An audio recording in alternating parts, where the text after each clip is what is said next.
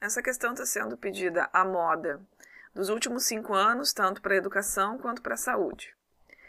De 2011, então, a 2015, para a educação, nós temos como moda 1,3, que aparece duas vezes, mas 1,4 também aparece duas vezes. Então, a gente teria aqui uma amostra bimodal.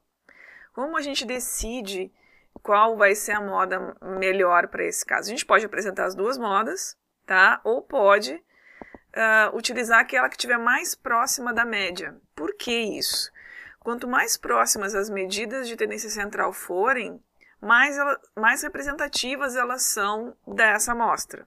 Então, essa amostra de 2011 a 2015, eu tenho duas modas. Se eu tiver que escolher uma moda, eu escolho aquela que estiver mais próxima da outra medida que eu tenha. Se eu não tenho nenhuma medida, eu calculo então a média, porque normalmente ela é aquele valor que a gente sempre, valor que a gente pode até chamar de valor esperado, porque é aquele que a gente sempre quer encontrar. Então eu calculo a média. Calculando a média, somando esses valores todos, 1,3, 1,3, 1,4, 1,5 1,4 para educação, dividindo por 5, a gente vai encontrar uma média de 1,38. Então a gente vai escolher a moda 1,4 porque ela está mais próxima da média.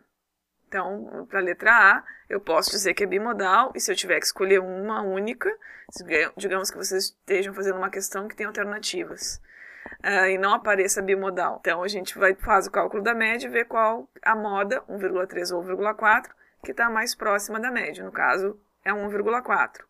Na letra B, está pedindo para saúde, a moda na saúde. Na saúde, a gente não tem um caso de mais de uma moda, né? Tem só o 0,7 que aparece três vezes, com uma frequência 3. Então, a moda para saúde é 1,7.